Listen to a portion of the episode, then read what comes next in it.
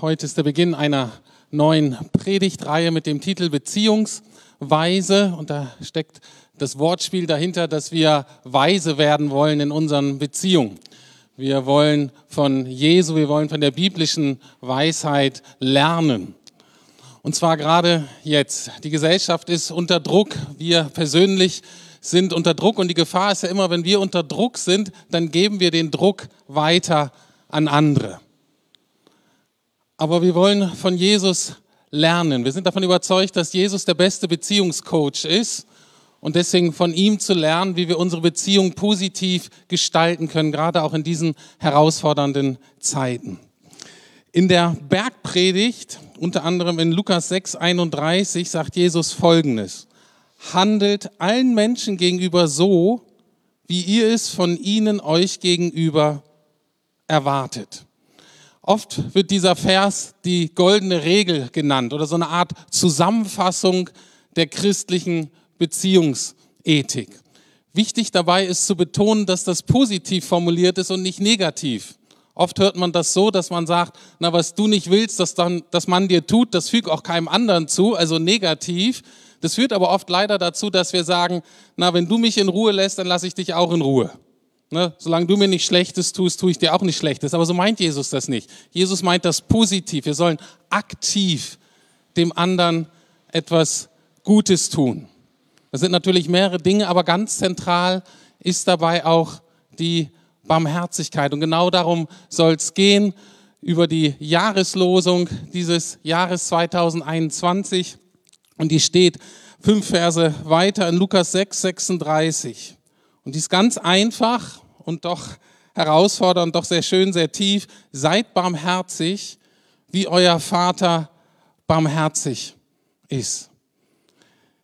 Die Bergpredigt wird sowohl in Lukas als auch in Matthäus erwähnt und Matthäus wird die noch weiter ausgeschmückt und da wird die folgendermaßen formuliert, kennen wir vielleicht noch ein bisschen besser. Da sagt Jesus an einer Stelle, glückselig die Barmherzigen, denn ihnen wird Barmherzigkeit widerfahren. Also glückselig heißt jemand, der richtig happy ist, dem richtig gut ist, der total zufrieden ist, der ein ganz erfülltes Leben hat. Das sind die, die barmherzig sind. Warum? Weil die selber Barmherzigkeit empfangen. Also aus Gottes Sicht scheint Barmherzigkeit ein Schlüssel zu sein für ein schönes, für ein erfüllendes, für ein gelingendes Leben. Und deswegen ist es gut am Anfang des Jahres, dass wir uns damit beschäftigen. Deswegen schauen wir uns heute an, was ist Barmherzigkeit eigentlich? Warum ist die so wichtig? Und drittens natürlich die Frage, wie werde ich selber barmherziger? Natürlich freuen wir uns immer und hoffen, dass die anderen barmherziger werden. Ähm, aber unser Auftrag ist ja auch selber barmherziger zu werden. Das heißt die Frage, wie machen wir das? Was ist Barmherzigkeit?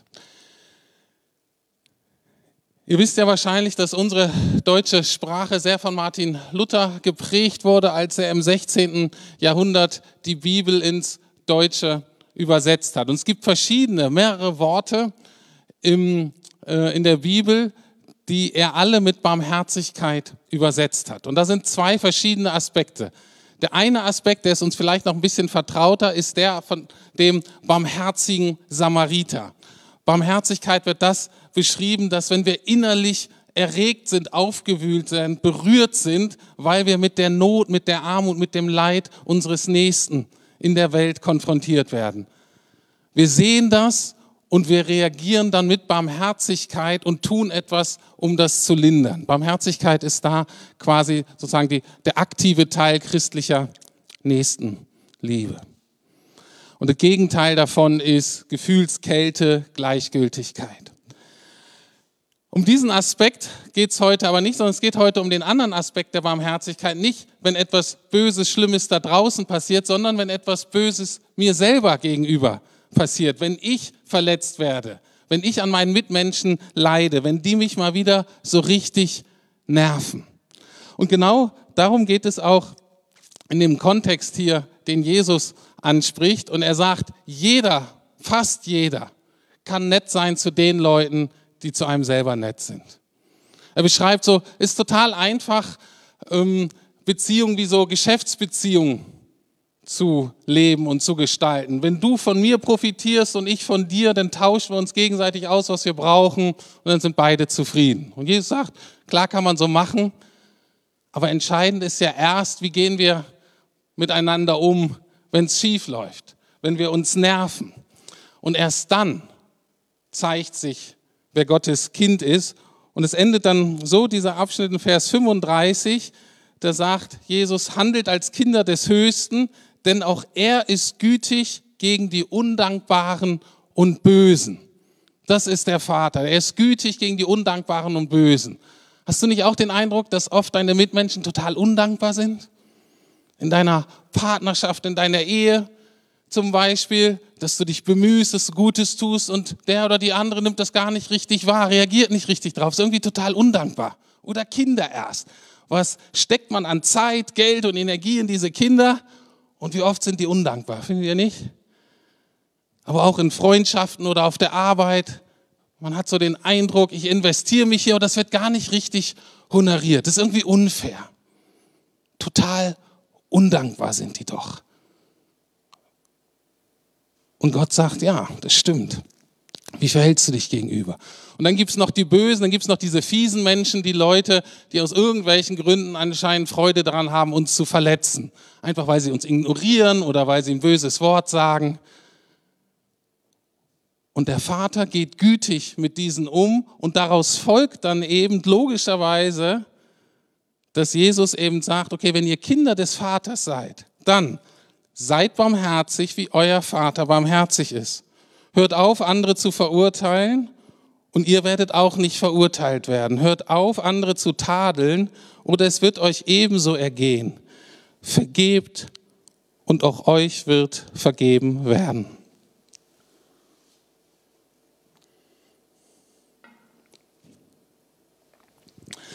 Das Wort für vergeben ist sehr interessant. Und zwar, das heißt im Griechischen eigentlich sowas wie loslassen oder freisprechen. Und darum geht's doch oft in unseren Beziehungen, dass das, was der andere uns angetan hat, was weh tut, was uns so nervt, das halten wir fest, das, das, das, darauf fokussieren wir uns, das tragen wir dem anderen nach.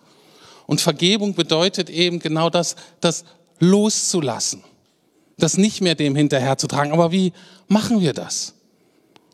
Und deswegen auch der Hintergrund, worin zeigt sich denn die Barmherzigkeit des Vaters? Doch genau darin, dass er seinen geliebten Sohn Jesus Christus für uns ans Kreuz genagelt hat, dass er an unserer Stelle unsere Schuld getragen hat. Warum? Damit genau Gott seine Anklage fallen lassen kann, damit er uns freisprechen kann. Und genau das heißt es auch, dass wir das tun sollen unseren Mitmenschen gegenüber.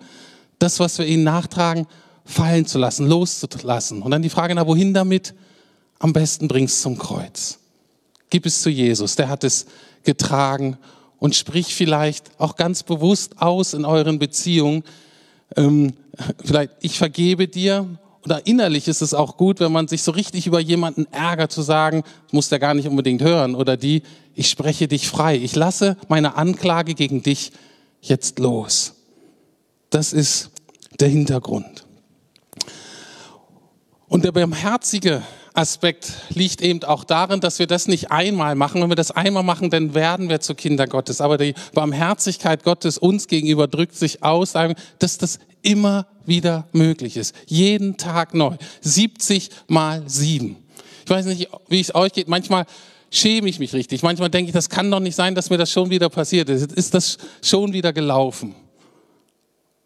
Und es ist irgendwie auch so ein bisschen peinlich, dass ja, okay, ich muss wieder zu Gott gehen. Ich muss wieder um Vergebung bitten. Ich will den anderen wieder vergeben. Aber das ist die Barmherzigkeit Gottes, sagt jedes Mal neu. Ich denn da, meine Liebe trägt dich. Es ist kein einmaliges Event. Barmherzigkeit ist letztlich ein Lebensstil. Warum ist das so wichtig?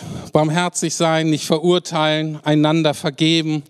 Ich habe den Eindruck, gesellschaftlich sind wir gerade meilenweit davon entfernt.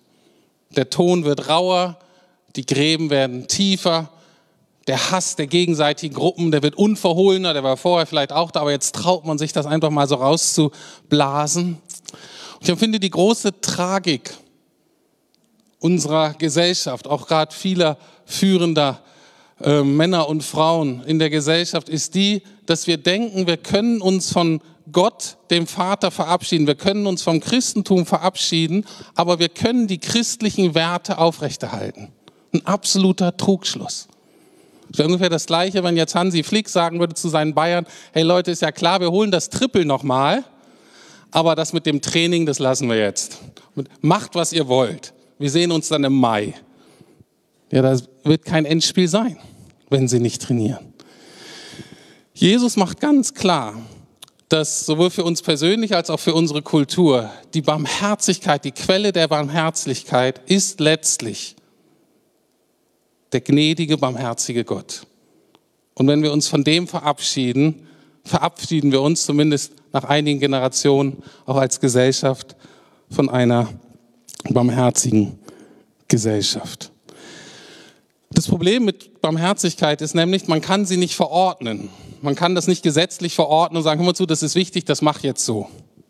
Der Trugschluss ist auch oft, dass manche denken, Barmherzigkeit ist eigentlich eine menschliche Tugend, die ist in jedem Menschen vorhanden, die muss nur freigelegt werden, zum Beispiel durch die richtige Pädagogik.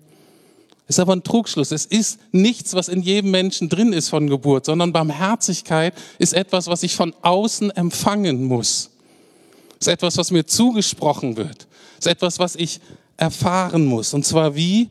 Indem ich selber erlebe, dass ein anderer Mensch oder eben Gott ein so großes Interesse an mir hat, dass er bereit ist, etwas, was für ihn total wertvoll ist. Das ist der springende Punkt. Etwas, was für ihn total wertvoll ist, zu opfern sei es Zeit, sei es Geld, sei es Energie, sei es die Karriere, sei es Mitgefühl, damit es uns gut geht, damit wir unseren Platz in der Gemeinschaft finden. Das ist die Erfahrung von Barmherzigkeit. Und das ist die Urerfahrung, die wir Menschen eben mit Gott machen sollen, aber dann natürlich auch mit unseren Bezugspersonen. Noch einen Schritt zurückzugehen, vielleicht so ein bisschen eine gesellschaftliche Perspektive. Barmherzigkeit und Vergebung sind meines Erachtens die einzige Antwort auf ein ziemlich komplexes menschliches Problem oder menschliche Herausforderung. Jede menschliche Gemeinschaft braucht ein Gesetz, braucht eine Richtlinie, braucht Regeln, nach die sich die Leute handeln, wo wir sagen, das ist wichtig, das fördern wir und das tut uns nicht gut, das versuchen wir zu unterbinden. Wenn es das nicht gibt, dann entsteht Chaos. Das andere Problem ist aber, man muss als Gemeinschaft einen Weg finden, die wieder zu integrieren, die mal am Gesetz gescheitert sind, die mal was falsch gemacht haben. Und beides zu kombinieren, ist eine Riesenherausforderung. Und das Problem ist, dass ohne Barmherzigkeit und ohne Vergebung pendeln wir persönlich und auch als Gesellschaft eigentlich immer zwischen zwei Polen. Entweder, dass das Gesetz zu stark wird oder dass es eine Gesetzlosigkeit entsteht. Die Gesetzlosigkeit sagt, wir senken die Maßstäbe, anything goes, laissez-faire, ist alles nicht so schlimm. Und wenn man das erstmal ein paar Jahrzehnte gemerkt hat, merkt man, die Menschen werden eigentlich haltlos und das Leben wird sinnlos.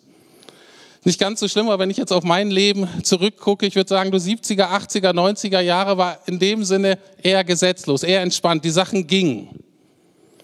Wenn ich so nach fünf, äh, wenn ich so die letzten zehn Jahre angucke und wenn ich so das, die Welt angucke, in der meine Kinder aufwachsen, da habe ich das Gefühl, da ist immer mehr Gesetz gekommen, immer mehr Regeln, immer mehr Vorschriften. Es wird immer klarer gesagt, was man essen darf und was man nicht essen darf was man sagen darf und was man nicht sagen darf, welche Meinung man haben darf und welche Meinung man nicht haben darf, welche Klamotten man tragen darf und welche man nicht tragen darf. Das mag im Einzelfall gar nicht falsch sein, aber es sind überall Regeln, Regeln, Regeln und Gesetz. Und was jetzt dazugekommen ist und was wirklich schlimmer geworden ist, das führt, wenn das Gesetz so im Mittelpunkt steht, die Regeln, führt das zu einer gewissen Härte, das führt zu einer auch zu einer Angst letztlich zu versagen. Und, und das sehen wir im politischen Diskurs, die Leute, die nun anderer Meinung sind, die werden unverhohlt und gnadenlos mittlerweile an den Pranger gestellt. Und ich bin davon überzeugt, dass biblisch gelebtes Christentum einen anderen Weg vorschlägt. Und zwar meines Erachtens einen einzigartigen Weg über die Barmherzigkeit. Nämlich die erfahrene Barmherzigkeit Gottes befreit uns nicht von den göttlichen Ordnungen, sondern sie befähigt uns, in den göttlichen Ordnungen zu leben.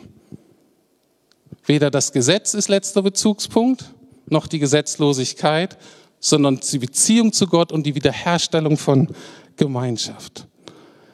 Gottes Barmherzigkeit befähigt uns, das zu leben, was Matthias Claudius so schön zusammengefasst hat, unter dem wir sind dann frei, das zu wollen, was wir sollen. Erfahrene Barmherzigkeit, und das fängt bei Kindern schon an, führt dazu, dass wir wollen, was wir sollen. Die bekannteste Veranschaulichung einer Gegenüberstellung von zwei Gesellschaften, eine, die unter einem unbarmherzigen Gesetz ist und die andere in der Barmherzigkeit lebt, ist die Geschichte von Victor Hugo, Les Miserables. Und die ist auch ein paar Mal ähm, verfilmt worden und ich fasse das nochmal ganz kurz zusammen, die Geschichte, und wir schauen uns die beiden Enden mal an, weil die sehr ausdrucksstark sind. In der Geschichte geht es darum, dass es einen Kommissar gibt, der gnadenlos jede Vergehung gegen das Gesetz verfolgt und davon überzeugt ist, jeder muss dann bestraft werden. Und er verfolgt sein Leben lang einen ehemaligen Verbrecher, einen ähm, Flüchtling, der aber Gottes Barmherzigkeit erfahren hat und dessen Leben sich völlig verändert hat und der mittlerweile zu einem sehr wertvollen Mitglied der Gesellschaft geworden ist, ein echter Wohltäter. Aber das kann dieser Kommissar nicht erkennen. Für den ist das immer noch ein Flüchtling, ein Verbrecher, der bestraft werden muss. Und der ganze Film geht darum, dass der Kommissar diesen Ex-Flüchtling, Ex-Häftling da jagt. Und kurz vor Schluss ist der Kommissar in einer gefährlichen Lage, der soll eigentlich ermordet werden. Und dieser Flüchtling, dieser Ex-Häftling rettet den noch, rettet dem Kommissar praktisch das Leben. Der versteht die Welt nicht, macht aber mit seinem Leben einfach weiter. Und der Film, und zwar der Film, der von 1989, äh 98 ist, der endet folgendermaßen. Die letzte Szene ist, wo der Kommissar diesen Ex-Häftling eben doch endlich findet. Und endlich hat er den in Gefangenschaft. Und er wird den vorgeführt, der Ex-Häftling, in Handschellen vor den Kommissar. Und der Kommissar fragt ihn, du bist ein Problem für die Gesellschaft, wie ich sie verstehe. Und er fragt ihn, warum hast du mich nicht getötet? Warum hast du dich nicht ähm, geschehen lassen? Oder besser gesagt, warum hast du mich gerettet? Du musst mich doch hassen. Und da sagt der Ex-Häftling nur, nein, ich hasse dich nicht. Und der ganze Film macht deutlich, dass er dann sagt, ich habe überhaupt kein Recht, dich zu töten und zu verurteilen. Ich habe selber Barmherzigkeit erfahren. Und die habe ich dir quasi einfach nur weitergegeben. Und dann passiert etwas total Verblüffendes. Und wenn du den Film nicht gesehen hast, dann ist das jetzt ein echter Spoiler, sorry. Ähm, ist für mich eine der besten Szenen überhaupt. Ähm, der Kommissar nimmt dem Häftling die Handschellen ab, legt sich sie selber an, tritt an den Rand des Flusses, ungefähr so. Ich mache das jetzt hier mal, hier wäre so der Fluss. Und er steht da mit den Handschellen das ist eine coole Szene, müsst ihr euch angucken, gibt es auf YouTube. Und dann kann man, fällt er so nach hinten ins Wasser und bringt sich quasi selber um. Was daran verdeutlicht wird, ist, er richtet sich selbst. Richtet nicht, damit ihr nicht gerichtet werdet. Dieser Mann hatte aber in seinem System gar kein Raum, kein Konzept für Umkehr, für Buße, für Beichte, nur Gericht. Aber er kennt selber an, dass auf einer höheren Ebene dieser Ex-Häftling eigentlich richtig liegt. Und er muss sich dann selbst verurteilen. Ist total tragisch das Ende, aber eben auch total konsequent. Wer richtet, der wird gerichtet werden, von wem auch immer. Das andere, was sehr deutlich wird, Dieser Mann stirbt ganz allein. Da ist keine Beziehung, da ist kein Erbe, da sind keine Nachkommen. Der versinkt einfach in den Fluten.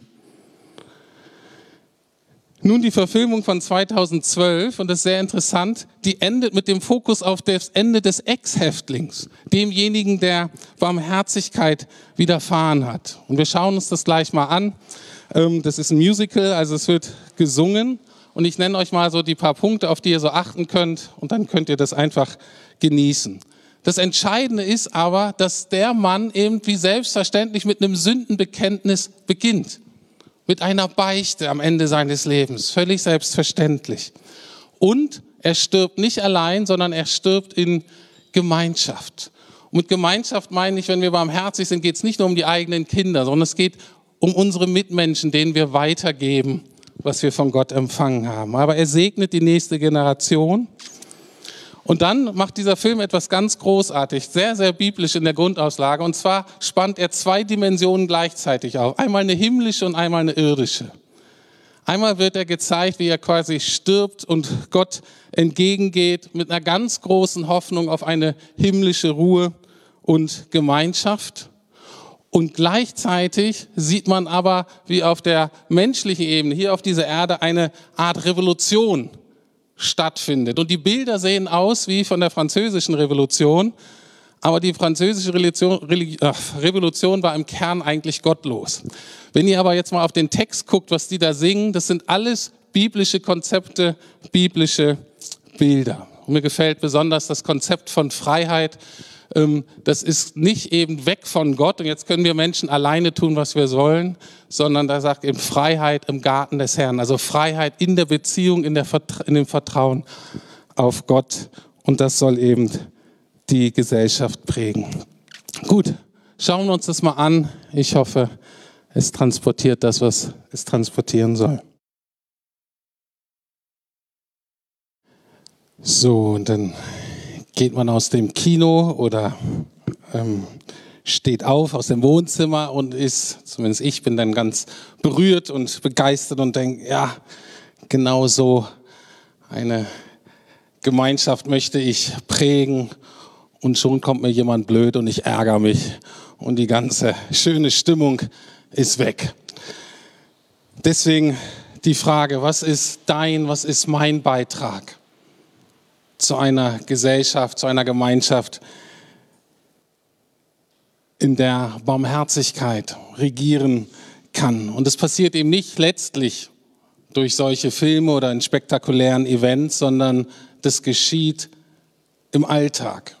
In der Regel total ungesehen, unspektakulär, aber dennoch revolutionär.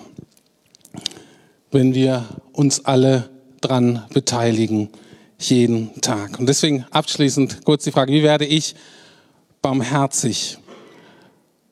Und da gibt es eigentlich kein ganz großes neues Konzept, außer das, dass ich immer wieder Gottes Barmherzigkeit ganz konkret erfahre. Dass er mich annimmt, dass er mich liebt, in meinen Schwächen, in meinen Fehlern, in meinen Kompromissen, aber natürlich auch, indem er mir immer wieder meine Sünden vergibt Epheser 4, 32 steht stellvertretend für mehrere Verse.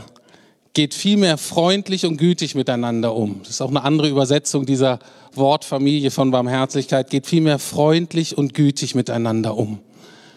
Ich habe mal jemanden sagen hören nebenbei, ähm, dass er empfindet, dass innerhalb einer Ehe es überhaupt nicht gerechtfertigt ist, unfreundlich zu sein.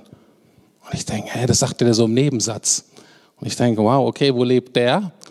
Ähm, aber von der Grundhaltung dieser Barmherzigkeit sagen, freundlich und gütig miteinander umzugehen, macht so einen Unterschied. Seid mitfühlen und vergebt einander, so wie auch Gott euch durch Christus vergeben hat.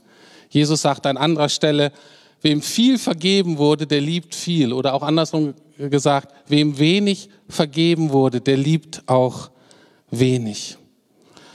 Und das ist so die Herausforderung für uns alle und ich empfinde das auch gerade eine Herausforderung in dieser Zeit, wo wir, ähm, ich denke gerade die gemeinsamen Anbetungszeiten im Gottesdienst hier sind eigentlich so ein Raum, wo wir so einen Erfahrungsraum aufspannen, wo Gott uns ganz konkret begegnen kann, wo wir seine Liebe empfangen können, wo unser Herz immer wieder weich wird. Und ich empfinde das gerade als eine große Herausforderung für uns alle, dennoch Räume jetzt zu finden, wo auch immer, in der Stille oder draußen in der Natur oder wie auch immer, wo wir Gottes Barmherzigkeit wieder empfangen, damit unsere Herzen wieder weich werden können.